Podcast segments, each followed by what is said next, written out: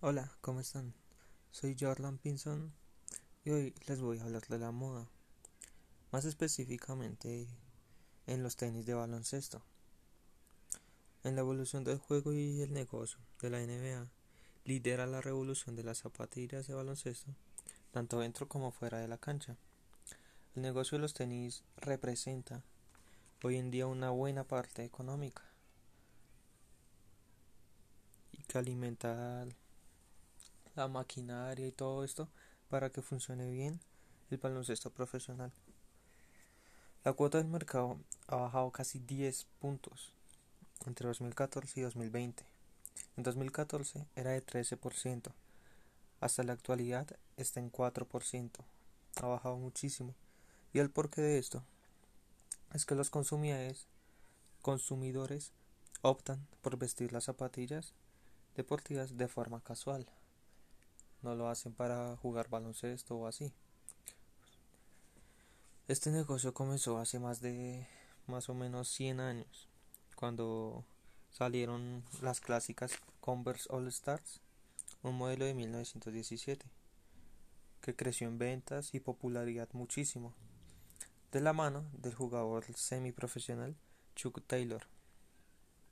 Él propuso unos cambios que convertirían las zapatillas en las más usadas hasta los años 70, llegando a retener un 80% del mercado de la NBA.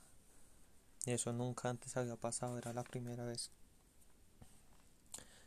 Bueno, ahora, teniendo ya el contexto del tema, ahora sí, hablemos de la moda. Y es inevitable hablar de los tenis de baloncesto como moda sin hablar de Michael Jordan y su enlace con Nike, las Air Jordan 1. Son sin ninguna duda las zapatillas más icónicas de la historia. También diría que el calzado más reconocible del planeta. Todo empezó en 1985, cuando Michael alcanzó su popularidad máxima y se coronó como el mejor jugador de toda la historia. Cuando Michael con su par de tenis cambió el negocio de la NBA para siempre. Porque porque eran bonitas estéticamente y, y se las pones al mejor jugador de toda la historia en el baloncesto, pues obtienes muchísimas ventas, mucha gente la va a querer comprar.